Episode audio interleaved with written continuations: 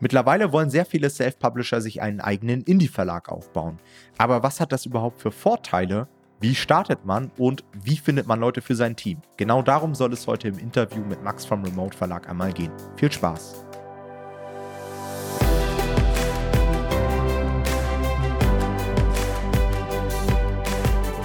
Hallo und herzlich willkommen zu einer neuen Folge des Verlagsniveau Podcast. Und in der heutigen Folge soll es einmal darum gehen, wie ihr euch einen eigenen Indie-Verlag aufbauen könnt. Wir wollen euch in der heutigen Folge einmal die zahlreichen Vorteile vorstellen, Tipps für die Umsetzung geben und euch natürlich auch so ein Phasenmodell mit an die Hand geben, wie ihr es schafft, ein eigenes Team aufzubauen und so weiter. Wir haben es ja schon mal angeteasert in einer der letzten Folgen und zwar ist auch heute der Max wieder mit am Start vom Remote Verlag, denn er ist natürlich der absolute Spezialist, wenn es darum geht, einen Indie-Verlag aufzubauen, weil er das die letzten zwei Jahre gemacht hat.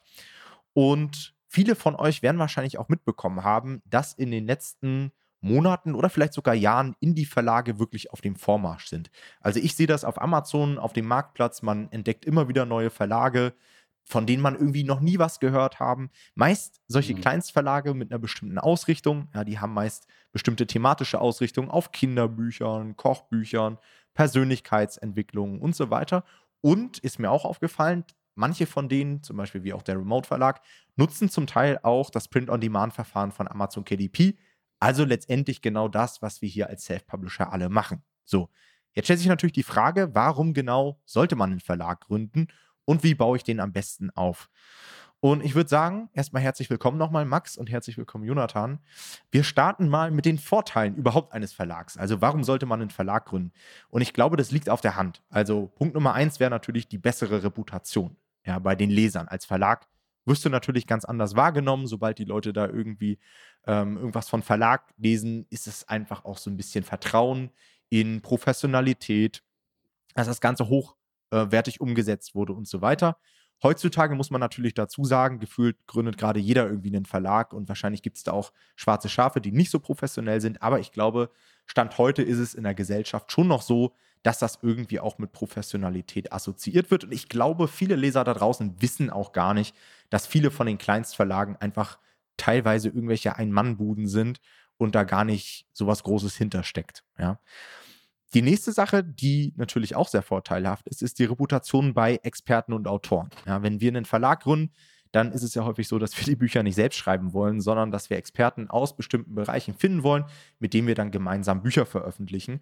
Und die Leute, die unser Expertenkooperationsmodell schon mal ausgetestet haben, die werden merken, dass es zum Teil gar nicht so einfach ist, geeignete Autoren von sich zu überzeugen. Denn die meisten von euch haben keinen öffentlichen Auftritt, sind unbekannt und man vertraut einfach, gerade wenn es um, auch um Geld und große Projekte geht und so weiter, nicht irgendwelchen Einzelpersonen, sondern man kann natürlich mit einer solchen Verlagspositionierung dann für viel mehr Trust sorgen und das schafft natürlich auch Eindruck bei den jeweiligen Experten. Das heißt, auch das ist natürlich viel einfacher, um Experten zu einer Zusammenarbeit zu überreden. Ja? Und das kennt ihr wahrscheinlich auch, Experten wollen natürlich auch mit einem Verlag äh, zusammenarbeiten, um den eigenen Status ein Stück weit zu erhöhen. Auch das ist so ein Phänomen, was ich beobachtet habe. Also ich habe manchmal das Gefühl, dass einige Experten viel lieber sagen wollen, dass sie Verlagsautoren sind, als dass sie irgendwie Geld verdienen wollen. Das ist, glaube ich, immer noch so in den Leuten drin, dass es irgendwie erstrebenswert ist, mit riesen Verlagen zusammenzuarbeiten. Aber da kommen wir ja nachher nochmal zu, zu den Indie-Verlagen, die auf jeden Fall ihre absolute Daseinsberechtigung haben. Und es schafft natürlich auch Reputation bei Dienstleistern. Ja? Das heißt, wenn ihr für euer Team vielleicht Designer sucht, ähm, irgendwelche Autoren, Lektoren, Advertiser, was auch immer, ist es natürlich auch einfacher, solche Zusammenarbeiten zu schließen, wenn da ein bisschen mehr Power dahinter steckt. Wenn ihr einen eigenen Verlag habt, eine eigene Website, sodass die äh, Dienstleister sich über euch informieren können und so weiter. Und Sie haben natürlich auch gleichzeitig einen höheren Customer Lifetime Value. Auch dazu haben wir vor kurzem gerade eine Folge veröffentlicht. Denn die wissen natürlich auch, wenn ihr als Verlag ein gewisses Portfolio habt und die sehen, ihr veröffentlicht regelmäßig Bücher, dann nehmen die natürlich euch auch viel lieber als Kunde an, als irgendwie einen dahergelaufenen Self-Publisher, der jetzt gefühlt alle zwei Jahre mal ein Buch veröffentlicht. Ja, logischerweise. Das heißt, ihr habt auch viel bessere Karten bei guten Dienstleistern, Slots zu bekommen. Auch das merken wir zum Beispiel bei unseren Coaching-Teilnehmern, dass wir bei uns im Coaching gewisse Kontakte empfehlen zu sehr guten Buchdesignern und dort ist es teilweise für normale Self-Publisher gar nicht so einfach, einen Slot zu bekommen und dadurch, dass die Leute bei uns im Coaching sind, wissen die Designer aber, okay, das sind hochwertige Bücher und da kommen auch in naher Zukunft weitere Bücher. Deswegen nehmen wir diese Kunden viel eher an als Leute, die wir nicht kennen. Und ich glaube, genau die gleichen Effekte hat man dann auch als Verlag. Ein weiterer Effekt ist die Reputation in der Buchbranche. Ja, auch in der Buchbranche wird man anders wahrgenommen. Was kannst du uns dazu sagen, Max? Ich bin da nicht so der Spezialist, weil ich habe noch nie irgendwie versucht, mein Buch in den Buchhandel zu bekommen und so weiter. Aber ich bin mir relativ sicher, dass es da auch so seine Vorteile hat. Definitiv. Und ähm, gerade den letzten Punkt, den du auch mit Designern und so weiter angesprochen hast, das ist auch ein Ding, was mich als damaligen Self-Publisher am meisten gestört hat. Ähm, und zwar diese ISBN-Problematik, dass du halt irgendwie drei, vier verschiedene Distributoren mit unterschiedlichen ISBNs hast, aber es nicht als einheitliches Buch auch für den Buchhandel zugänglich machen kannst. Und ähm, das ist halt einfach ein Punkt, den hast du als Verlag nicht. Ne? Also du kannst dann einfach mit anderen Konditionen an diese Buchhandelsdistributoren dran gehen, die auch teilweise Print on Demand anbieten und dann da halt ähm, drüber veröffentlichen und das dem ganzen Buchhandel natürlich auch einfacher zugänglich machen. Weil auch wenn du mit Experten irgendwie kooperierst, ähm, kommt halt immer mal wieder das Thema, selbst wenn du es vorher noch so oft angesprochen hast, dass du es nur bei Amazon machst, wie sieht das denn jetzt mit dem Buchhandel aus? Und ähm, da ist es halt einfach von Vorteil, das alles irgendwie unter einen Hut zu bringen und da einen roten Faden drin zu haben. Ein weiterer Punkt ist halt einfach sowas wie Spiegel Bestseller oder so. Also das als Self-Publisher zu bekommen, ich glaube tatsächlich, das geht irgendwie, aber es ist äh, deutlich schwieriger, als wenn du irgendwie ein Verlagsbranding dahinter stehen hast und das Buch einfach äh, diese Verlagsreputation hat. Und das gleiche ist halt mit dem Buchhandel generell ja auch so. Also, dass da der Buchhandel auf einen Self-Publisher aufmerksam wird, der nur auf Amazon veröffentlicht, ist zwar möglich, aber relativ unwahrscheinlich, weil halt diese ganzen Branchenverzeichnisse, ähm, wie zum Beispiel jetzt VLB oder so, ähm, von einem Self-Publisher in der Regel ja nicht gepflegt werden und da dann auch natürlich keine Listung drin stattfindet, sodass das der Buchhandel einfach findet. Genau. Anderes Thema ist halt sowas wie Reputation bei Mitarbeitern auch. Also wenn ich mir jetzt vorstellen würde, dass ich als Einzelperson jemanden finde oder ja, suche und dann hoffentlich auch finde, der mir dann hilft, irgendwie Bücher zu veröffentlichen, ist das natürlich was anderes, als wenn ich irgendwie als Verlag eine Ausschreibung mache und Mitarbeiter XY für einen speziellen Bereich suche und der sich ein Verlagsportfolio schon mal angucken kann, weiß, wie wir vielleicht arbeiten, was so unsere ähm, Ergebnisse auch sind. Und das ist einfach eine ganz andere Wahrnehmung von außen. Mhm. Und meist ist es ja auch so, dass der Verlag zumindest in den meisten Fällen etwas größer ist. Das heißt, wir haben auch eine gewisse Spezialisierung. Ne? Du kannst wahrscheinlich auch Stellen ausschreiben, die man als normaler Self-Publisher vielleicht gar nicht ausschreibt, weil das Business einfach viel zu klein ist und du mehr oder weniger nur Allrounder suchst und als Verlag hast du eben die Möglichkeit, ja, verschiedene Positionen und sowas zu besetzen. Ja. Okay, jetzt natürlich die Frage, ja, okay, warum sollte man jetzt einen Indie-Verlag gründen? Weil es gibt da schon eine Unterscheidung. Ja, wir haben einmal das Self-Publishing an sich und dann denken viele, wenn man über einen Verlag redet, so an die großen Verlage. Ja, da gibt es ja auch verschiedene Verlagsgruppen und so weiter. Und da würde mich auch interessieren, was sind da so die Unterschiede und warum ist es für Autoren vor allen Dingen, vielleicht auch für Experten, die endlich mal ein Buch veröffentlichen wollen und so weiter, so attraktiv, das Ganze mit einem Indie-Verlag umzusetzen? Genau, also vielleicht macht es da am meisten Sinn, auch kurz zu beschreiben, wie es in der klassischen Verlagsbranche läuft, wenn man als Autor bei denen unter Vertrag genommen wird. Und zwar ist es halt in der Regel so, dass der Autor einen Vorschuss von x tausend Euro irgendwie bekommt, der dann mit den ähm, Erlösen aus den Verkäufen quasi verrechnet wird. Und in der Regel bekommt der Autor dann so zwischen sieben bis neun Prozent vom Nettoverkaufspreis. Und das ist eigentlich so der Branchenstandard, der sich so bei den klassischen konventionellen Verlagen irgendwie durchgesetzt hat. Und ähm, teilweise ist da halt auch so, dass Lektoren, Designer und so weiter von der Kostenstruktur auch an den Projekten beteiligt werden und natürlich für den Verlag dann ähm, dementsprechend auch geringere Beträge ausgezahlt oder als Gewinne verbucht werden können. Und als Indie-Verlag ist, äh, ist da halt jeder wieder neu aufgestellt und kann dieser Möglichkeit, sage ich mal, überdenken, so wie du das ja auch mit den Expertenkooperationen empfiehlst, ähm, halt nicht nach diesem Nettoverkaufspreis zu gehen, sondern einfach am Ende des Tages zu schauen, was haben wir durch das Buch eingenommen, was hatten wir an Werbekosten und dann den Gewinn, der schlussendlich überbleibt, nach einer x-beliebigen prozentualen Aufteilung halt aufzuteilen. Und das kann natürlich für Autoren dann auch sehr attraktiv sein. Macht aber auch ehrlicherweise nicht immer Sinn, weil natürlich in dem Modell auch eine gewisse Anzahl an Büchern verkauft werden müssen, um ähm, oder muss, um einfach einen gewissen Finanzstrom auch irgendwie zu kriegen. Also wenn es da um 100 Bücher im Jahr geht, dann macht natürlich das nicht so viel Sinn, weil in der Regel die Werbekosten dann die Umsätze wieder auffressen. Aber wenn es dann um ein bisschen mehr geht, dann macht es natürlich schon Sinn, da nicht auf einen klassischen Verlag zu setzen, sondern auf einen Indie-Verlag. Mhm. Das ist auch so eine Sache, die haben Jonathan und ich, glaube ich, gestern besprochen. Wir haben uns so gefragt, okay, äh, man redet immer von diesen sieben bis neun Prozent bei so einem großen Verlag. Und dann kommen wir mit unseren Gewinnbeteiligungen, wir nehmen jetzt einfach mal als, als Beispiel 50-50, ja. Was ist jetzt besser? Und ich glaube, da muss man auch so ein bisschen aufpassen, ne? je nachdem, wie hoch auch der Kostenanteil ist. Also ich glaube, wenn ein Werbekostenanteil extrem hoch ist, dann muss man auch darauf achten, dass man mit einer Gewinnbeteiligung überhaupt selbst noch genug Geld verdient. Ne? Also jetzt aus Autorensicht genau andersrum für den Verlag. Ne? Wenn er eine Umsatzbeteiligung rausgibt und du halt im Worst Case dann als Verlag sogar leer ausgehst und dein Autor Geld verdient. Also da muss man dann genau sich durchrechnen, wie hoch die ganze Kostenstruktur ist, wie viel man so ungefähr verkaufen wird und so weiter. Ich glaube, beide Modelle ähm, haben ihre absolute Daseinsberechtigung.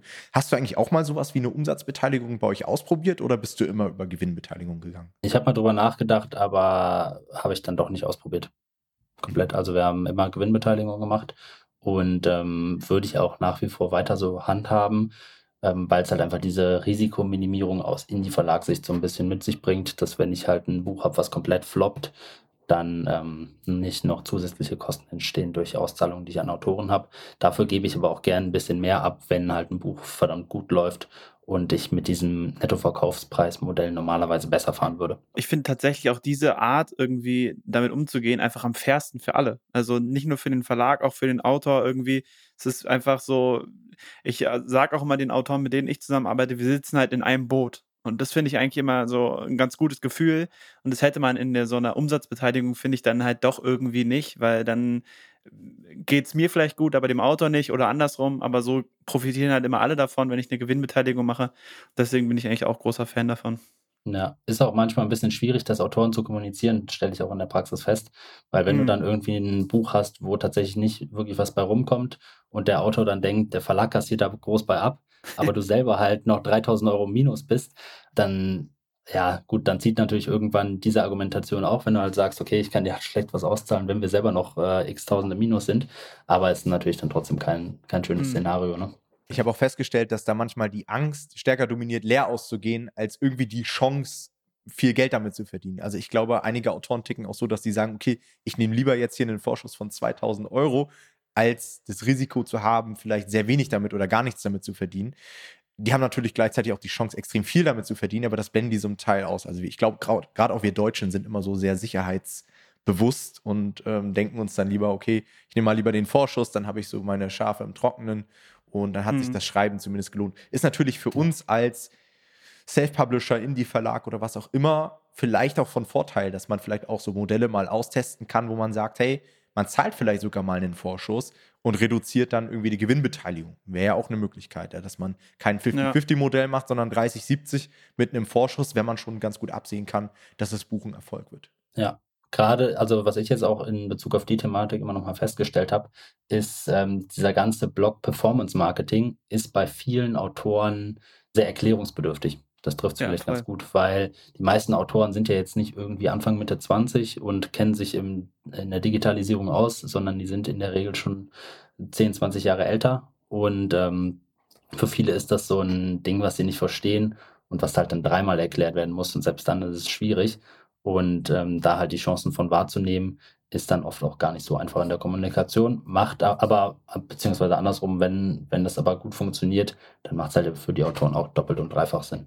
Ja, das kann ich wirklich auch bestätigen. Ich glaube, ich habe nicht so häufig erklärt, wie warum ich jetzt die Werbeanzeigen nicht abschalten kann. Und ja, dass es normal ist, dass da so viel Geld für drauf geht und so. Das ist einfach, ja, muss man immer gut erklären, aber muss man Geduld haben. Ja, ja, vor, ja, ja. vor, allem, wenn dann die Auszahlungen erst drei Monate später kommen und du erstmal sagst, ja, nee, wir sind jetzt erstmal 10.000 Euro minus. Und wir haben noch keinen Umsatz gemacht, der kommt erst. ja, ja, ja. Das kenne ich auch, das kenne ich auch. Vor allen Dingen auch immer dieses, ich kriege mal zwei Fragen ja, wann können wir denn die Werbeanzeigen endlich ausstellen? Das Buch funktioniert ja. doch jetzt gut. Und auch so, es gibt da so Szenarien, da macht man vielleicht auch leicht Minus mit Advertising oder ist so gerade Break-Even. Mhm. Ja, gut, warum schalten wir dann überhaupt noch Werbeanzeigen? Kannst du ja. gleich ausstellen und nur noch organisch gut verkaufen, so nach dem Motto, die, die kennen halt diese Effekte auf Amazon nicht. Aber da komme ich immer aus der Nummer ganz gut raus, indem ich einfach erkläre, pass auf, selbst wenn du an einem Buchprojekt plus minus null machst, du hast wieder einen Kunden in deiner Matrix als Experte. Ja, du hast wieder einen Kunden, mhm. der auf dich aufmerksam wird, der das Buch liest, der bei dir Folgeprodukte kauft und so weiter. Das heißt, man muss jetzt initial, natürlich ist es schon unser Ziel, weil daran verdient man als Verlag, aber es gibt auch halt mal Phasen, gerade im Launch, wo man vielleicht noch nicht in, in den grünen Zahlen ist. Und das gut zu vermitteln, ist schon so eine Challenge. Aber ich habe da eigentlich gute Erfahrungen gemacht. Also die Leute verstehen das dann irgendwann. Und wenn man diese ersten paar Monate dann durch hat und das Buch gut läuft, dann kann es halt auch mal richtig in der Kasse klingeln. Ja. ja, und es ist halt auch wieder, da ist halt wieder diese, diese Gewinnbeteiligung von Vorteil, ne? Weil ich dem Autoren dann immer sage, naja, guck mal, wenn das nicht das wäre, was wir machen müssten, dann würde ich es ja auch nicht machen, weil ich verdiene ja auch gerade nichts mit dem Buch. Also wir sitzen ja an einem Buch. Es ist ja in meinem Interesse, den maximalen Gewinn hier mitzunehmen und damit kann man dann die meisten Leute auch mal beruhigen. Das mhm. stimmt. Okay, dann lass uns mal weitermachen. Und zwar gibt es natürlich auch noch diverse andere Vorteile, warum ein Indie-Verlag durchaus Sinn macht für Autoren. Eine Sache, die ich auch immer wieder beobachte, Max, ist so diese Ausrichtung auf bestimmte Nischen. Ähm, jetzt bei euch, ihr habt euch, glaube ich, für Persönlichkeitsentwicklung entschieden. Woran liegt das? Also, wie hast du das festgelegt? Und merkst du auch, dass du dann durch deine Positionierung in diesem Bereich auch Autoren in dem Bereich viel gezielter ansprechen kannst? Ja, auf jeden Fall. Also bei uns ähm, hat sich das natürlich tatsächlich eher so ergeben am Anfang, weil die Szene noch nicht so da war und wir einfach Ratgeber in diesem Bereich irgendwie veröffentlicht haben und ich dann irgendwann mehr darüber nachgedacht habe, wie wir das Ganze mehr unter einen Hut bekommen, gerade auch als das Thema Online-Shop zum Beispiel so anka ähm, ja, ankam. Und ähm, wir da natürlich auch gedacht haben, dass es natürlich sinnvoll ist, Bücher zu haben, die sich irgendwie ein Stück weit ergänzen, sodass da einfach der Order Value pro Bestellung irgendwie ein bisschen hochgeht, indem die Leute halt vielleicht nicht nur ein Buch kaufen, sondern irgendwie zwei, drei, die sich ähm, ergänzen. Und das ist in der Praxis tatsächlich auch, äh, funktioniert so ganz gut, würde ich sagen. Ähm, ist jetzt nicht der riesen Vertriebskanal nach wie vor, aber rein von den Themen ist es auf jeden Fall schon so, dass da ein Kunde öfter mal ein, zwei, drei Bücher mitnimmt ähm, und nicht nur ganz breit irgendwie ein Buch findet. Und ich so. glaube auch, diese Ausrichtung sorgt, glaube ich, auch dafür, dass für die Autoren einfach auch die Wahrscheinlichkeit größer ist, ihr Werk zu veröffentlichen. Also ich stelle mir so vor, gerade wenn du als Autor ein sehr nischiges Thema hast und dann zu einem großen Verlag gehst, der rechnet sich das einmal durch, denkt sich, okay, der Markt ist vielleicht für ihn zu klein, ja. Und ich glaube, da ist man bei dem Indie-Verlag deutlich besser dran, der vielleicht genau in diesem Bereich aktiv ist, sich darauf spezialisiert hat, auch viel mehr Know-how hat, ja, und weiß, wie man in diesem Bereich vielleicht das Buch positionieren könnte, um da möglichst viel rauszuholen. Also gerade für Leute, die vielleicht auch von großen Verlagen schon viele Absagen kassiert haben für ihr Thema, lohnt es sich vielleicht auch mal spezielle Verlage, Indie-Verlage in dem Bereich zu kontaktieren. Genau, ein Indie-Verlag hat halt auch einfach den Vorteil, dass er im besten Falle natürlich ein bisschen Zielgruppenbesitz einfach in dieser Nische generell einfach schon hat, was natürlich mhm. bei jedem potenziellen neuen Buch dann auch schon mal so ein bisschen den ersten initialen Push geben könnte. Mhm. Dann ein Punkt, den ich mir auch noch notiert habe, ist so Kontrolle und Mitsprache bei der Bucherstellung da hört man ja auch, ich kenne mich jetzt im Verlagswesen nicht richtig aus, aber ich habe immer wieder Kontakt zu Leuten, die schon über einen Verlag ein Buch veröffentlicht haben. Da hört man immer wieder, ja, ich konnte eigentlich kaum irgendwie was mitbestimmen und ich hätte gerne das so gehabt, dass es auch irgendwie zu meiner Personal Brand passt, zu meiner Corporate Identity und so weiter. Wie ist das bei euch, Max? Ich kann mir schon vorstellen, dass da die Autoren schon mit einbezogen werden, oder? In den Erstellungsprozess. Ja, das auf jeden Fall. Also ich denke mir halt immer, der Autor, der es geschrieben hat, weiß halt am besten, was in diesem Buch abgeht. Natürlich hat ein Lektor und ein Korrektor das auch komplett durchgearbeitet und weiß das natürlich auch. Aber wenn der Autor jetzt irgendwie ein gewisses Gefühl bei seinem Buch hat und das Cover dazu gar nicht passt, ähm, dann finde ich, sollte das schon irgendwie eine Beachtung haben, auch wenn das irgendwie in einem Test vielleicht ergeben hat, dass das auf jeden Fall das beste Cover wäre. Ähm, dann ist das auf jeden Fall ein Punkt, wo wir irgendwie drüber sprechen sollten und das nicht einfach totschweigen. Definitiv. Mhm. Wie sieht es bei euch mit der Umsetzungsgeschwindigkeit aus? Auch da hört man immer mal wieder so Horrorgeschichten aus der Verlagswelt, dass da die Prozesse nicht ganz so schnittig sind und da teilweise die Verlage über ein Jahr brauchen, um dann endlich mal ein Buch in einem vielleicht auch trendigen Bereich zu veröffentlichen. Wie lange da, dauert das bei euch so, ein Buch zu veröffentlichen? Boah, das ist ganz unterschiedlich. Das hängt immer stark davon ab, wie weit der Experte schon ist. Also wenn der jetzt ein fertiges Manuskript hat, dann geht es natürlich in der Regel deutlich schneller. Dann dauert es irgendwie vier, fünf, sechs Monate, bis es auf dem Markt ist. Wenn das Ding natürlich noch geschrieben werden muss, dann kann sich das natürlich auch rein theoretisch über Jahre ziehen. Das hängt dann halt einfach davon ab, wie schnell der Experte tatsächlich ist. Ist aber auch tatsächlich in der, in der Verlagsbranche so, dass es tatsächlich auch deutlich länger in der Regel braucht, weil einfach diese Buchhandelspräsenz sehr stark ist und auch die Abhängigkeit davon. Und ähm, dann ein klassischer, konventioneller Verlag natürlich immer an diese Prozesse auch angepasst ist. Das heißt, es gibt eine Frühjahrs- und eine Wintervorschau und dann gehen ja die Vertreter tatsächlich wirklich hin und laufen jede Buchhandlung mit dem neuen Sortiment ab. Und äh, das machen die halt einfach schon ein halbes Jahr vorher. Also das heißt, wenn ich jetzt irgendwie ein Buch im Dezember veröffentlicht haben will, beziehungsweise das dann halt irgendwie im September, Oktober rauskommt, dann muss das quasi im März schon fast fertig sein, weil dann der Vertreter auf die Reise geht und alle Buchhandlungen Wahnsinn. abklappert. Das heißt, ähm, dadurch zieht sich der Prozess halt natürlich auch nochmal, aber ähm, ja, ist auf jeden Fall so. Genau auch Wahnsinn, was die an Potenzial verspielen. Einmal über die Zeit, ne, du hättest ja schon monatelang Geld verdienen können. Und ich bin halt auch immer Fan so ein bisschen dieses First Mover Advantages. Ja, also wenn du in bestimmte Märkte reingehst und der Erste bist, der das vernünftig macht, habe ich immer das Gefühl, zumindest auf Amazon, dass du schon ziemlich große Vorteile hast. Ne? Du bist der Erste, mhm. der wahrscheinlich auch wenig Ad-Konkurrenz hat. Du hast am Anfang die meisten Rezensionen. Du hast deine Ads als erstes optimiert. Du weißt, was gut funktioniert, was nicht gut funktioniert. Und wenn jetzt neue Leute reinkommen, haben die es halt extrem schwer, dich anzugreifen, weil du halt schon eine gute Marktstellung hast. Der Algorithmus hat dich über Monate wahrgenommen, der weiß, dass du gut funktionierst. Und da dir diesen Rang wieder abzulaufen, das ist, glaube ich, schwierig. Äh, das habe ich hier im Podcast auch schon öfter mal erklärt. So mein bestes Buch, da war ich auch einer der ersten mit in dieser Nische.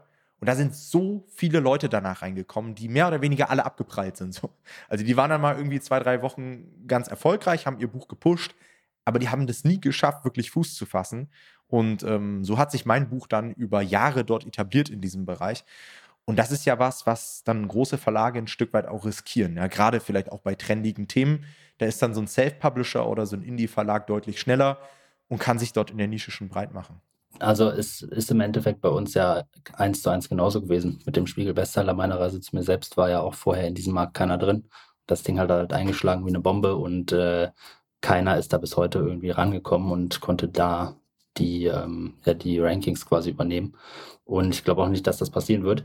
Ähm, grundsätzlich ist aber, glaube ich, trotzdem zu unterscheiden, dass die Strategie von einem konventionellen Verlag da, glaube ich, auch ein bisschen anders ist, weil wir uns ja schon auch sehr stark einfach auf Online-Marketing und äh, Ranking-Aufbau bei Amazon und so weiter fokussieren und da auch öfter mal gucken, dass wir diesen First Mover Advantage haben konventionelle Verleiher gehen halt oft hin und ähm, setzen halt vor allem auch auf die Reichweite und Positionierung, die der Autor mit sich schon bringt. Also mhm. gucken gar nicht unbedingt so sehr darauf, wie das Marktumfeld ist, sondern häufig auch einfach nur darauf, wer ist der Mensch, der das Buch geschrieben hat und hängen sich dann halt einfach an die Reichweite des Autors. Was ja auch wieder ein riesen Nachteil für Leute ist, die eben keine Reichweite haben und ein Buch veröffentlichen wollen. Weil genau. ich glaube, da dümpelst du dann bei so einem, entweder kommst du gar nicht ins Sortiment rein von dem Verlag oder ja, die veröffentlichen das zwar mit dir, aber da kommt nicht mehr viel von denen. Ne? Auch das habe ich immer wieder erlebt, auch bei Teilnehmern unseres Coaching-Programms. Die haben dann einen netten Anruf bekommen von irgendeinem Verlagsvertreter oder Geschäftsführer. Ja, wir würden gerne ein Buch rausbringen und so weiter. Das Buch lief richtig gut auf Amazon, wurde dann über den Verlag neu veröffentlicht und dümpelt seitdem rum, weil ihm nichts gemacht wird. Es wird teilweise keine Werbeanzeige geschaltet, es wird offline keine Werbung gemacht, nichts. Ja, muss man sich gut überlegen. Und das habe ich so als letzten Vorteil hier auch nochmal auf meiner Liste, das hattest du eben auch schon angesprochen, ist halt diese hundertprozentige Ausrichtung auf Amazon. Amazon ist halt ein Kanal, der mittlerweile so groß ist und ich glaube, wenn du die Chance hast, alles auf den Algorithmus auszurichten und nicht noch gucken musst, dass das irgendwie zu dem Sortiment passt oder im Buchhandel schön aussieht und so weiter, hast du halt auch einen Riesenvorteil. Ja? Das merke ich gerade auch immer wieder bei der, bei der Titeloptimierung. Ja, wir haben halt die Möglichkeit, vorher Research zu machen, was gibt es für Keywords auf Amazon, wie wird was geklickt, wir können Dinge testen bei der Zielgruppe und so weiter. Ich glaube, dass es der Verlag häufig nicht macht. Der verlässt sich so ein Stück weit darauf, dass das Cover gut aussieht, der Titel halbwegs attraktiv klingt. Aber diese Bücher funktionieren dann auf Amazon später nicht mehr so gut, weil sie daraufhin gar nicht optimiert sind. Und ich glaube, auch das ist wieder ein Riesenvorteil von so kleineren Indie-Verlagen, dass man eben diese Möglichkeit hat.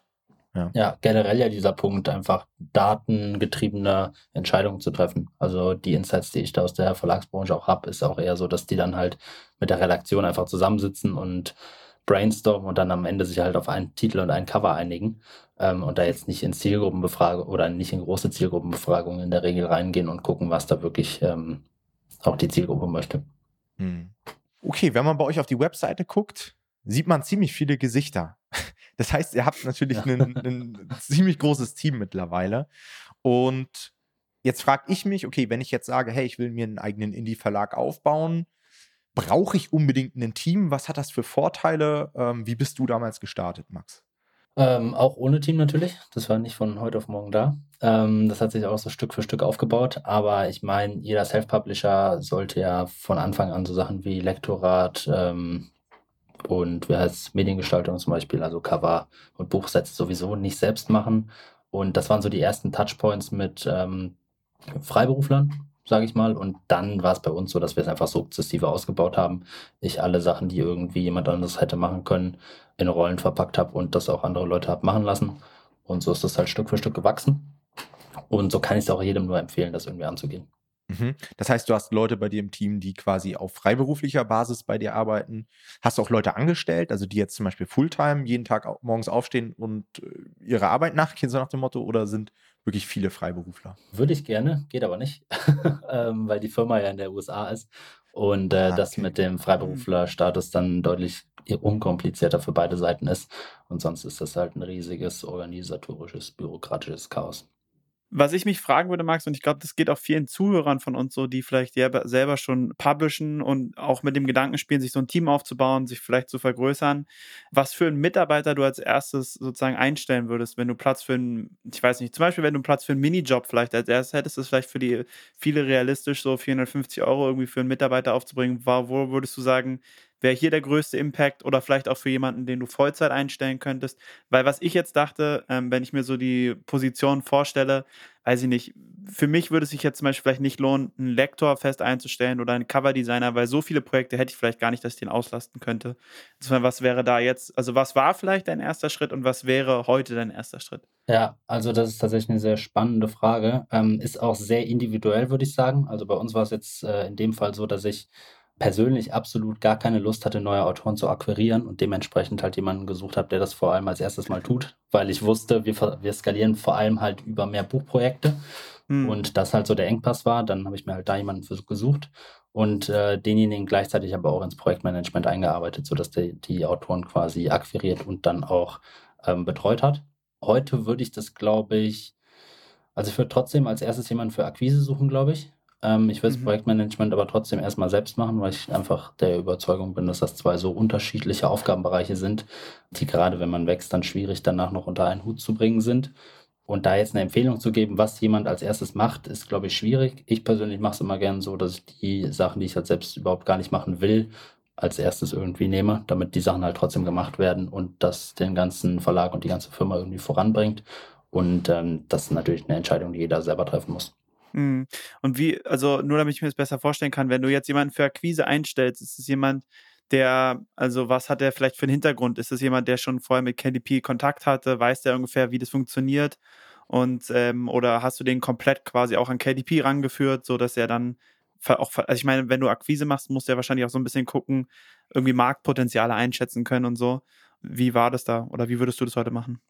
Ja, also in dem Fall war es auf jeden Fall so, dass er mit äh, KDP nichts zu tun hatte. Das war ein Kumpel von der Uni so gesehen, der aber mit ähm, Network Marketing zu der Zeit viel getan hat. Also der konnte und kann auch nach wie vor sehr gut quatschen einfach. Und äh, der hat gar kein Problem damit, einfach den ganzen Tag nur mit Leuten zu reden.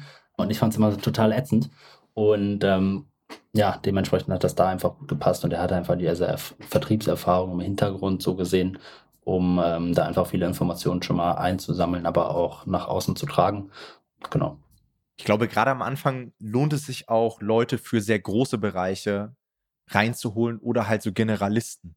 Weil ich glaube, ja. wenn du so die erste Person mit reinholst und jetzt sagen würdest, ja, ich hole mir jetzt hier Wissen ins Unternehmen, ich hole mir einen absoluten Ad-Spezialisten, der macht dann bei uns die Ads, du hast am Anfang noch gar nicht so viele Aufgaben. Ne? Also ich glaube, es lohnt sich, mhm. jemanden zu holen, der vielleicht auch mit KDP schon Erfahrung hat oder zumindest in der Buchbranche oder wie bei Max, der im Vertrieb irgendwie schon äh, Erfahrung hat und den dann an die Thematik ranzuführen, sodass der möglichst viele Aufgaben übernehmen kann. Ansonsten kriegst du die Leute ja gar nicht am Anfang ausgelastet. Ich meine, gut, äh, man kann natürlich auch immer wen auf 450 Euro Basis oder sowas anstellen, da ist das halt relativ flexibel. Ähm, aber das war zum Beispiel eine Sache bei mir ganz am Anfang so, dass ich den ersten Mitarbeiter reingeholt habe und dann saßen wir hier teilweise, ja gut, was macht er denn so als nächstes, ja? Äh, das heißt, mich hat das dann super genervt, dass ich quasi den Mitarbeiter immer wieder mit Aufgaben füttern musste, weil noch gar nicht so viel angefallen ist. Und die eigentliche Idee eines solchen Teamaufbaus ist es ja auch, sich immer weiter rauszuziehen aber das braucht mhm. halt auch eine Weile. Also, das wäre auch so ein Tipp oder so ein Learning von mir. erwartet nicht, wenn ihr euch jetzt Mitarbeiter reinholt, dass das sofort alles automatisiert passiert. Gerade am Anfang ist es meiner Erfahrung nach das Gegenteil. Also Leute erstmal gut einzuarbeiten, kostet eine Menge Zeit, eine Menge Energie, teilweise auch eine Menge Geld, um die vielleicht auch ein Stück weit fortzubilden. Aber wenn es mal läuft, dann ist es halt schon cool. Und dann hat man vielleicht auch irgendwie oder irgendwann die Größe, die ähm, euer Verlag hat, sodass man dann sagen kann, okay, ich hole mir jetzt vielleicht auch mal punktuell Wissen noch mit rein. Ne? Einen Advertising-Spezialisten. Ich habe zum Beispiel bei euch gesehen, ihr habt auch eine Person, die für PR zuständig ist. Ich glaube, das wäre auch so einer der letzten Leute, die ich reinholen würde. Aber wenn man dann eine gewisse Größe hat, ne, kann man das auf jeden Fall machen. Ja, auf jeden Fall. Okay, wenn ich mir jetzt überlege, okay, ich baue mir ein eigenes Team auf, wie startet man am besten? Oder einen eigenen Verlag, vielleicht kannst du auch mal ein bisschen was zu sagen. Ich weiß, ähm, du hast da so ein Drei-Phasen-Modell. Kannst du uns da mal ein bisschen was zu sagen? Genau, also vielleicht kurz vorweg war es bei uns halt so, dass wir das eher so Lean Startup-mäßig alles äh, Step by Step gemacht haben, so wie es gerade irgendwie gepasst hat, ähm, was aber schlussendlich einfach dazu geführt hat, dass auch einfach irgendwann das Ganze in einem Chaos geendet ist. Ähm, ich irgendwie überall jeden Kleinscheiß irgendwie noch machen musste und dementsprechend natürlich nicht die Entlastung stattgefunden hat, die ich eigentlich gehofft hätte, sondern eher eine Überlastung.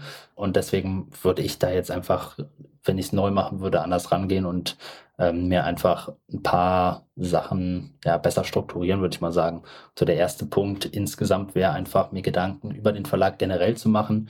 Was für Bücher sollen in dem Verlag herauskommen? Wer ist die Zielgruppe? Also sowohl von den Büchern als auch von, ähm, von der Autorenseite, also was für Autoren möchte ich generell im Verlag haben. Und da einfach zu schauen, dass das alles irgendwie zumindest einen roten Faden hat, um auch einfach die Außendarstellung insgesamt besser zu verpacken und nicht da irgendwie mit einem breiten Sortiment zu schauen und dann ähm, ja alles irgendwie unter einen Hut bringen zu müssen. Das wäre ja. so das Erste. Ja. Da hätte ich gleich eine Frage zu. Würdest du sagen, das ist schon eine Positionierung, also ja, wir hatten ja schon besprochen, ihr habt ja so eine Positionierung ein bisschen auf Persönlichkeitsentwicklung. Würdest du sagen, dass es so eine Positionierung geben muss oder könnte man auch rein theoretisch breiter aufgestellt oder also ohne Positionierung erstmal anfangen und dann vielleicht anfangen, wie so Unterbrands aufzubauen für einzelne Positionierungen irgendwann, wenn man merkt, man, ähm, es entwickelt sich sowas. Also wie sind da so deine Gedanken zu? Ja, ich glaube, das hängt äh, sehr stark davon auch ab, wer du bist und was du damit, da, also damit vorhast. Also wenn du jetzt mhm. irgendwie sagst, du bist ähm, Self-Publisher und hast noch nie irgendwie mehr als fünf Bücher im Jahr rausgebracht oder so, dann ähm, macht es, glaube ich, eher Sinn, sich auf einen Bereich zu fokussieren.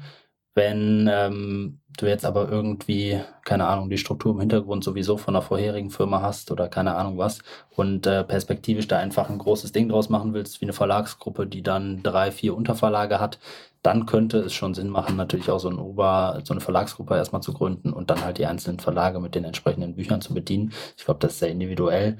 Ich würde es aber immer eher aus diesem Ansatz mit der engen Positionierung machen und dann quasi da entsprechend rauswachsen. Ja, Okay. Genau, der anschließende Gedankenpunkt ist dann, sobald Phase 1 so gesehen abgeschlossen ist, dass ich mir Gedanken über das Angebot, ja, Prozesse und Kommunikationswege in der Firma machen würde. Also was muss die Firma selber für Abläufe entwickeln, um das Ganze auch abfertigen zu können, beziehungsweise auch, was ist erstmal so der grobe Rahmen, der für Autoren einfach wichtig ist. Also was bieten wir schlussendlich als Dienstleistung auch wirklich an? Ähm, sowas wie PR zum Beispiel bei uns. Ähm, Macht das für jemanden Sinn? Ja, nein. Das hängt wahrscheinlich auch stark von der Zielgruppe ab. Bei uns in dem Fall mit Speakern, Experten und so weiter. Ja. Ähm, Wenn es jetzt aber vielleicht ein Kinderbuchverlag ist oder so, dann ist das vielleicht ein Punkt, der diskutiert werden kann, ob der sinnvoll ist oder nicht. Und da einfach zu schauen, was ist der grobe Rahmen, den wir bei jedem Autor machen und das einfach dann in eine Struktur zu bringen, wie dann die verschiedenen Prozesse und Kommunikationswege zwischen den einzelnen Stationen irgendwie ablaufen und ähm, natürlich ist am Anfang klar, dass eine Person das wahrscheinlich erstmal alles selbst macht, aber das ist, glaube ich, trotzdem schon ganz gut, da irgendwie ein Bewusstsein erstmal zu entwickeln und dann im nächsten Schritt dann halt auch in Phase 3 irgendwie zu sagen, was für verschiedene Mitarbeiter können da jetzt unterstützend wirken, wie sind die einzelnen Rollen, sage ich mal, wirklich genau definiert, was brauchen die Leute alles? Und ähm, dann quasi damit weiterzumachen, sodass halt einfach klar ist, wer macht was wenn du jetzt nach irgendwie einer neuen Besetzung bei dir im Team suchst, also du sagst jetzt zum Beispiel, okay, ich suche jetzt irgendwie eine neue Person für PR, wie gehst du da ran? Also hast du da, also du hast ja schon gesagt, du definierst wahrscheinlich erstmal die ganzen Prozesse, überlegst dir, was muss die Person machen. Aber wie rekrutierst du letztendlich aktuell deine Mitarbeiter? Was sind da so Strategien, die für euch am besten funktioniert haben? Genau, also du hast ja schon kurz gesagt, die Basis ist im Endeffekt immer erstmal die Stelle selbst. Also das muss halt wirklich klar sein, was soll diese Person wirklich machen, um daraus halt aber auch ableiten zu können, was erwarte ich von dieser Person und ähm, was für Fähigkeiten muss sie mitbringen. Und darauf basierend entwickeln wir dann quasi so Jobbeschreibungen, die quasi diese Punkte beinhalten. Und bei uns ist halt so, dass wir die halt auf der Webseite veröffentlichen und dann in dem Fall ähm, einfach Werbung bei Facebook draufschalten Mhm. Und dann halt Bewerbungen einsammeln und da halt dann die Leute der Reihe nach durchgehen und teilweise dann einstellen. Ah, interessant. Also sowas wie zum Beispiel LinkedIn oder Indeed oder sowas, sowas nutzt ihr gar nicht. Haben wir mal eine Zeit lang, aber ich habe festgestellt, dass Facebook-Ads da tatsächlich einfach der, der beste Treiber irgendwie ist, weil du hast einmal die ganzen Daten natürlich bei dir selbst und du kannst halt einfach mit Zapier schöne Prozesse bauen, sodass die Leute halt ein sehr gut vorgegebenen Ablauf haben und über Indeed ist es dann halt wieder über drei verschiedene Schnittstellen und so und dann hast also bei mir persönlich endet es mhm. zumindest immer in einem Chaos, wenn ich sowas mache. Deswegen ähm, war das eigentlich ein ganz gutes Ding, das einfach selbst in die Hand zu nehmen. Kostet natürlich immer ein bisschen Zeit, aber wenn du da irgendwie so einen Bewerbungsprozess für dich selber mal zusammengebaut hast, dann ist das eigentlich ganz gut. Was mich noch interessieren würde, ist, ich kann mir vorstellen, du hast ja schon vorhin gesagt, das sind ja viele Freelancer und äh, ihr tut, also ihr werdet eurem Namen, äh, Verlagsnamen ja auch sehr gerecht, weil euer Team arbeitet ja remote, soweit ich weiß. Wie sieht Teambuilding bei dir aus? Also gibt es irgendwie so Team-Events oder gibt es Team-Calls oder sowas, wo auch mehr oder weniger das ganze Team mal zusammenkommt oder ist das alles noch relativ differenziert? Ja, also Team-Calls gibt es schon, dass wir halt irgendwie in bestimmten Bereichen uns einmal in der Woche hinsetzen und verschiedene Themen durchquatschen. Mhm. Die sind dann halt so auf äh, beruflicher Ebene, sag ich mal. Und wir machen einmal im Monat in der Regel so ein Online-Team-Event, wo dann einer sich quasi mal ein bisschen Gedanken gemacht hat und dann einfach irgendwie einen schönen Abend für alles zusammen zaubert. Und ähm, genau, das ist das, was wir aktuell so machen. So ist es bei uns auch. Also wir naja. machen auch regelmäßig so Team-Calls, wo es dann einfach auch mal so ein Update gibt. Ich weiß nicht, wie das bei euch strukturiert ist, Max, aber bei uns ist es so, nicht jeder hat halt Einblick in alle Bereiche. Und es ist halt auch für das ganze Team mal so interessant, was geht aktuell ab, in mhm. welche Richtung bewegt sich das, was läuft gut, was, was läuft schlecht und so weiter. Und wir versuchen uns dann immer so mindestens ein, zwei Mal pro Jahr auch irgendwie mal offline zu treffen. Ja, wir machen zum Beispiel hier in Berlin immer mal so ein Treffen oder, habe ich dir auch schon mal erzählt, Max, ähm, eine Workation einfach, dass man sich mal im Ausland trifft. Ich glaube, das ist auch bei euch so ein Ding, alle irgendwie digital unterwegs, macht Sinn, bei uns auch. Das ist auch immer eine sehr coole Sache, wenn man sich dann irgendwie mal eine Woche irgendwie in Portugal trifft und so weiter und auch einfach mal zusammen andere Dinge machen kann, als nur über irgendwelche Zahlen oder Buchcover zu reden. Das stimmt. Okay, dann vielen, vielen Dank, Max, schon mal für die ganzen Insights. Ähm, ich bin mir relativ sicher, dass bei euch, bei den Zuhörern, noch einige Fragen offen sind zu dem Thema. Ähm, wir haben natürlich wie immer einen Folgenpost in unserer Facebook-Community. Link dazu findet ihr auch hier in den Show Notes. Guckt da gern mal vorbei. Ähm, ich weiß, Max ist auch in der Gruppe. Das heißt, wenn ihr da eure Fragen reinhaut, werdet ihr sicherlich auch eine Antwort von Max bekommen. Ansonsten hat der Max auch ein kleines Formular für euch vorbereitet, um einfach nochmal so ein Gefühl dafür zu bekommen, was euch für Bereiche beim Verlagsaufbau noch so interessieren. Ähm, auch diesen Link posten wir hier gerne einmal in die Show Notes rein und den findet ihr dann auch nochmal in unserer Facebook-Gruppe, falls ihr das jetzt irgendwie, weil ihr gerade unterwegs seid oder so, nicht machen könnt.